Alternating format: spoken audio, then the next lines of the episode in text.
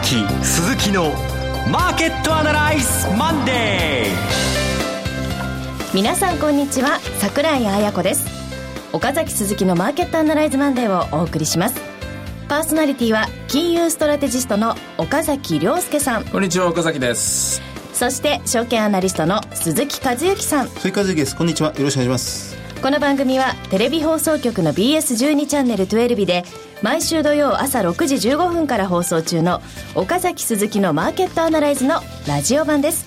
週末の海外マーケット月曜前場の指標や最新情報はもちろんのことテレビ放送では聞けないラジオならではの話など耳寄り情報満載でお届けします。さあということで先週末が再びというか豊か商事セミナー東京でしたね東京本店でですね、はい、ついにあの本店のですね会議室というか本店のセミナー室なんですけど溢れちゃいました、あらら。あの補助席補助椅子を出してなんとかしのいだんですけどもあの喋っていて後ろの方ずいぶん窮屈で申し訳なかったかなって感じなんですけどもこれどうすんのかなと思いながらもですね、まあ、あの前半後半とかダブルヘッダーでもやるしかないかなとか思いながら。でまたね私もねあのテレビでも先週のねあの土曜日のテレビでもそうだったんですけど雰囲気分かったと思うんですけどだいぶねだいぶというか底打ったんじゃないかっていう気持ちがさらに強くなってきて、はい、でお話の方もすごく前向きになっていますからいけますね。これはなんとかなりそうです。 Sell in May じゃなくて Buy in May で終わりそうですね。逆にここからの戻り慎重に慎重に大事に大事に儲けていきたいですね。みたいな話をしてたらいつの間にかもう1時間45分大方2時間ぐらいすぐ経ってしまって、はい。でもう質疑応答までですね行く時間がなかったんですけどね。申し訳なかったです。来てもらった方にはね。あっという間の1時間半2時間そうなんですよ。またね最近ね横道話がねちょっと私も増えてきました。あのじゃあ今日は濃縮した25分に、ね、したいですね。参りましょうか、はい、横道には行っちゃいけないと 横道に行かないように、はい、はい、ということで番組進めていきましょう。この番組は株三六五の豊か商事の提供でお送りします。今週のストラテジーこのコーナーでは今週の展望についてお話しいただきます。あの、まず先に結論言っちゃうと、そこを打った感じがかなり強くなってきたんですよね。で、こういう時一番大事なんですよ。飛びついちゃいけない。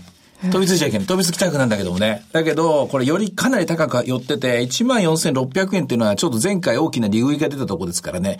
ここは慎重におしめを待たなきゃいけない。でもね、鈴木さん、これおしめ買いに、おしめなしとか言われてね、おしめを待つのってすごい大変なんですよね。難しいですね。おしめっていうのは、後から振り返ると、ああ、あの時買っとけなと思うんですが、うん、いざ下げてると、やっぱりビビってしまって、なかなか買えないと。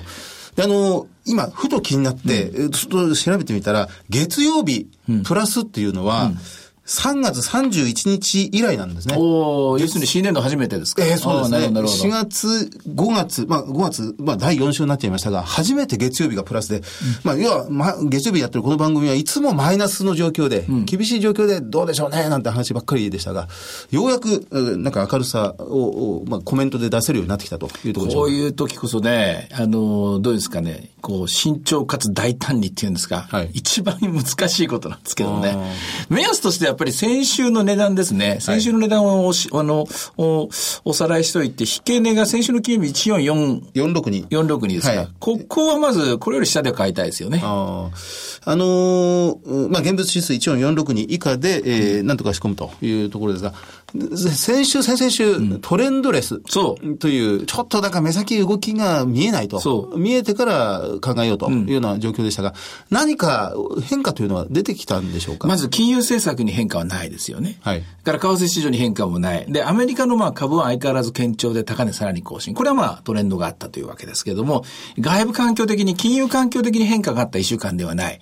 しかし、プライスアクション、株価は動いた。で、ね、この株価を動かした力はどこなのか、何があるのかっていうと、やっぱりですね、地殻変動だと思うんですよ。テレビでも言いましたけれどもね。はいあの、株式市場自身の力、もっと言うと企業自身の力、ここが動いたというところが大きかったんじゃないかと私は思うんですけどね。で、その企業自身の力、株価の変化は具体的にはどのあたりにあると見ますか？あの、鈴木さんもですね、あの、テレビでも、あるいはフェイスブックでも書かれてますけども、アマダ以前、アマダ以後と言っていいと思うんですけどね、はい、えー、利益をすべて株主に還元するという、このウルトラ C、ウルトラ E 難度かな、これをもたらしてきたですね、動かしてきた、えー、アマダという企業の、えー、経営方針の転換。うん、で、で、この方針転換を促した JPX 日経400っていう指数、この存在、ベスト400に入りたい。で、企業のガバナンスをもっとしっかりしたいという、実は隠れシナリオだったですね、アベノミックスの成長戦略。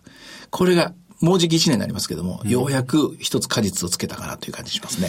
あの、4月以降、まあ今日たまたま月曜日、まあ連休、5月の連休明けというのもありますが、あのとにかく週明けプラスというのは久しぶりのことではあるんですが、うん、この2ヶ月近くの4月以降、4、5は、なんだかこう、まあ、不、不安定な動きが極まっていたように感じますね。あの、下げなくてもいい日に下げてみたり、うんうん、上げたと思ったら引けでだれてみたりということを頻繁に繰り返していましたが、それもあの、やはり一つ大きな新年度以降のポートフォリオの組み替えのような動きが水面下ではあったんでしょうか？そうそう。そのまあ、あの、一つの証拠として塩村さんがおっしゃってた GPIF が採用しているアクティブファンドマネージャー、アクティブの運用会社、アクティブ株式投資のかあの運用会社が総害になったと。うん、で、総害になって今までのどちらかというと、まあ、マイルドなというか、まあ、割とまあ均等に買っていくみたいなね、全体を買っていくようなスタイルのアクティブファンドマネージャーから少数生型、うん、で、中にはアクティビストと呼ばれるですね、えー、経営者に物申す、そういう投資家が入ってきたりして、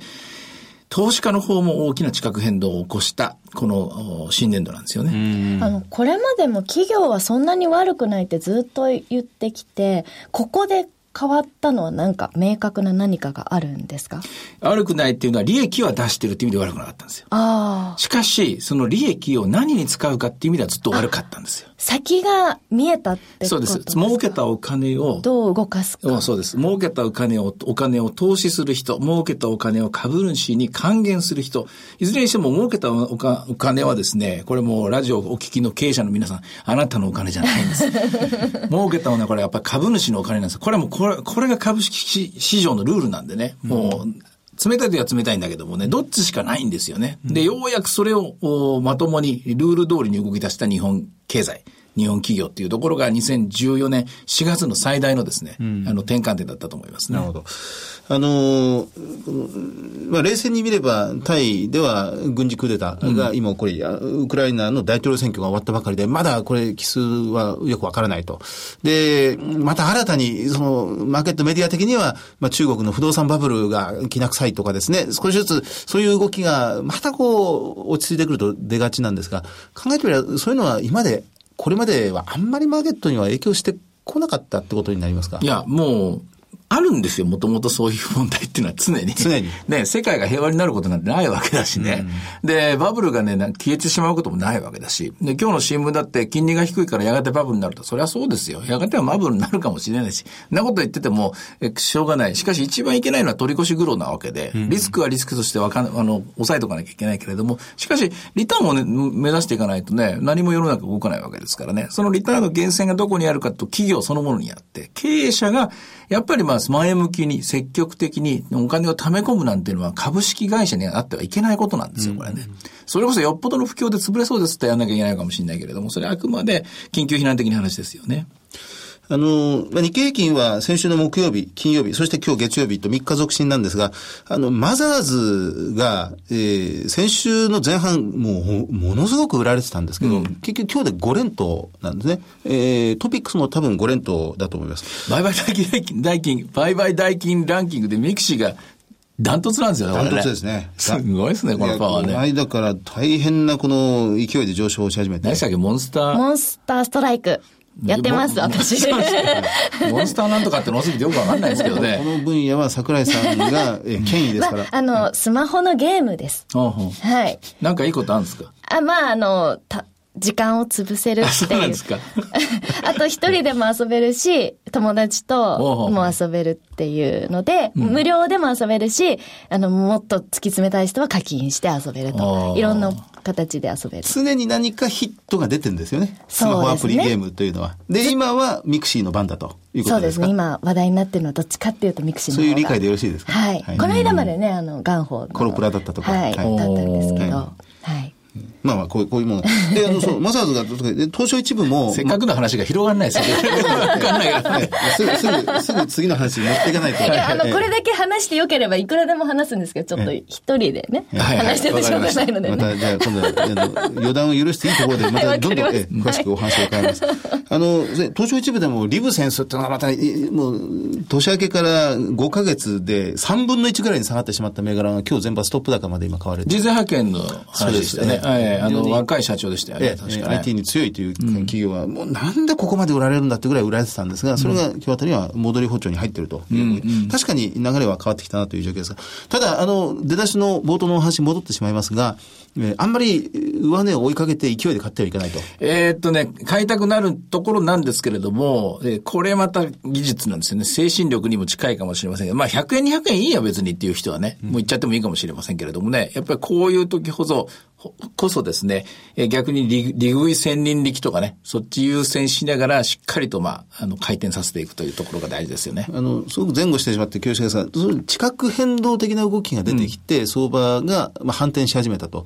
で、今、まあ、14,462円、先週末の終わりの以下だったら、まあ、買ってもいいんじゃないか。うん、そうすると、どこら辺までこれ、戻りそうですか？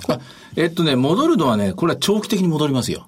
今日明日の話じゃないですよ、これ。このパターンになってくると。はい、ですからね、そういう意味じゃ、まあ、あの、ゆったりしてるの、別にどうでもいいんだよ、買っときゃっていう人はね、あの、鷹揚に構えていく人はそれでいいかもしれません。で、でもトレーディングで、ある程度もう、例えばもう、自分がいつも5枚買ってる人がね、もう3枚買ってしまった。あと1枚つったら大事に買わなきゃいけないし、逆にもう、利食えるものがあればね、えー、あの、取りながら、売りながらですね、また買っていくっていうのも大事でしょうしね。長い目で見れば、あの、もう、いつでもいけると思うんですけれどもね。えー、再び、まあ、ボックスの下限を1万4000で一回下にタッチしたということですから、うん、一度ボックスの上限ぐらいまでを試しに行くだと思います。でも最初のテストは1万4600円のところですよね。4月に入って第2週目か3週目目のところですけど、あそこ結構出来高あるので、これを一気に抜けていくのは今週は難しいんじゃないかと私は思うんで、そういう意味でここであんまり飛びついちゃ後が苦しくなりますよと。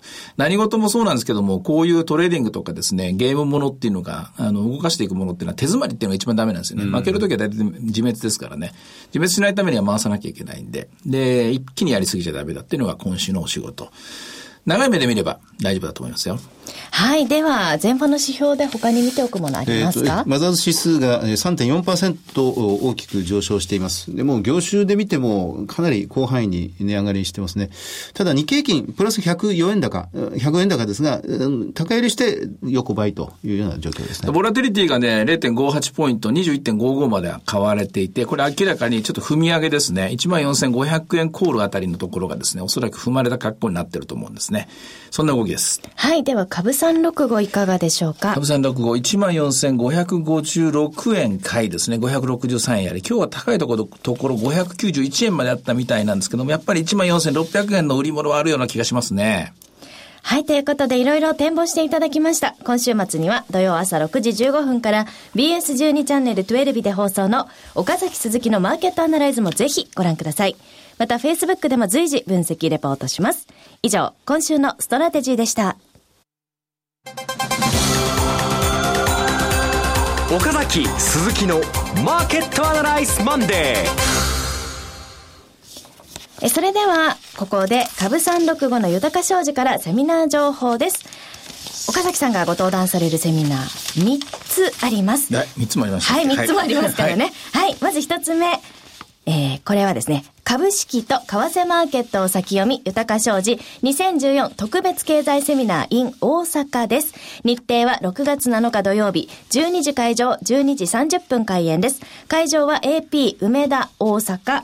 お申し込み連絡先は豊か商事大阪支店フリーコール0120-441-377 0120-441-377です。受付時間は同日祝日を除く9時から19時。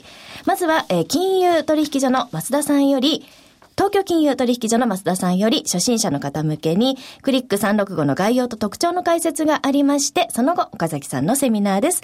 そして最後に若林 FX アソシエイツ代表取締役若林英史さんによる年後半の金融相場大予測と題したセミナーと大変豪華なセミナーとなっておりますが、岡崎さんのセミナータイトルは、新たなトレンドを模索する日本株ということなんですけれども。はい、いや、これね、若林さんっていうもう大体大先輩とですね、共演ということでですね、もうちょっと緊張と言いますかですね、これもう、頑張らなきゃいけないなと思うんですけどね、若林さんってあの知らない方のために言っておきますけども、えかつて今から何十年前かな、えー、30年ぐらい前か、えー、1980年代の頃から為替市場で第一線。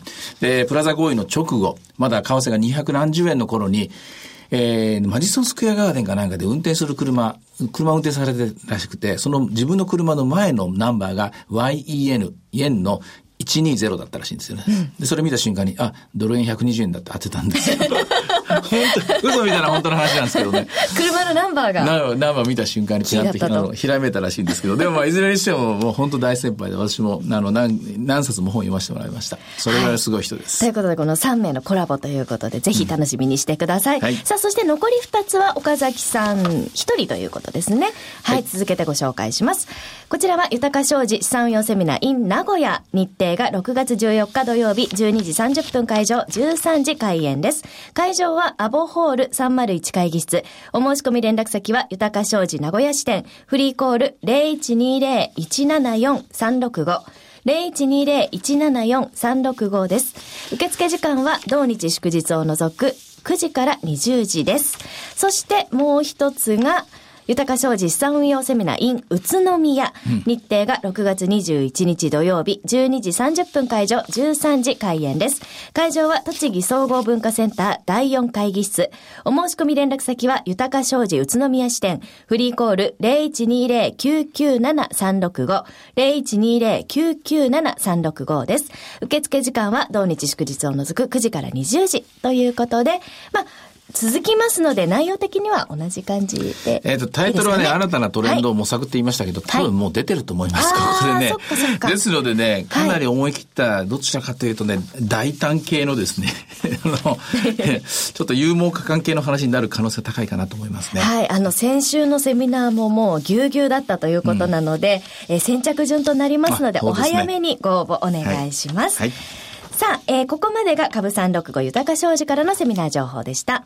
えそして続いてが BS12 チャンネル12で放送中の岡崎鈴木のマーケットアナライズからセミナー情報です。6月22日日曜日、東京有楽町にて無料の投資家セミナーリアルマーケットアナライズ 2014in 東京を開催いたします。会場は有楽町マリオン11階有楽町朝日ホールです。応募方法は BS12 チャンネル12の岡崎鈴木のマーケットアナライズえー、を検索いただきまして、番組ホームページから、リアルマーケットアナライズ 2014in 東京の応募フォームにご記入いただくか、電話番号0120-953-255 0120-953-255から通話料無料、自動音声応答サービスにて24時間ご応募を受けたまっております。締め切りが6月9日となっております。あとわずかということなんですが、結構もう応募いただいてるんですよ。嬉しいですね。はい。もうあの企画だいぶ煮詰まってきました。はい、えー、今一生懸命出てくださるゲストの方々、ブッキングに大あらわなんですけども、だいぶ固まってきました。で、今までのうんと、我々のやってきたセミナーとはちょっと違う、はい、もう一段大きいですね、会場なんで、もう一段ですね、楽しくなんか、こう、スリリングな内容をですね、うん、目指してやるつもりですので、ぜひ皆さんご期待ください。はい、ということで、ぜひご応募ください。さあ、それから、マーケットアナライズプレミアム、えー、ビデオオンデマンドも配信中です。こちらはですね、BS12 チャンネル12日、岡崎鈴木のマーケットアナライズのホームページにアクセスいただきますと、VOD セミナーというボタンがあります。こちらをクリックしていただければ簡単に視聴できますので、ぜひチェックしてみてください。以上、セミナーのお知らせでした。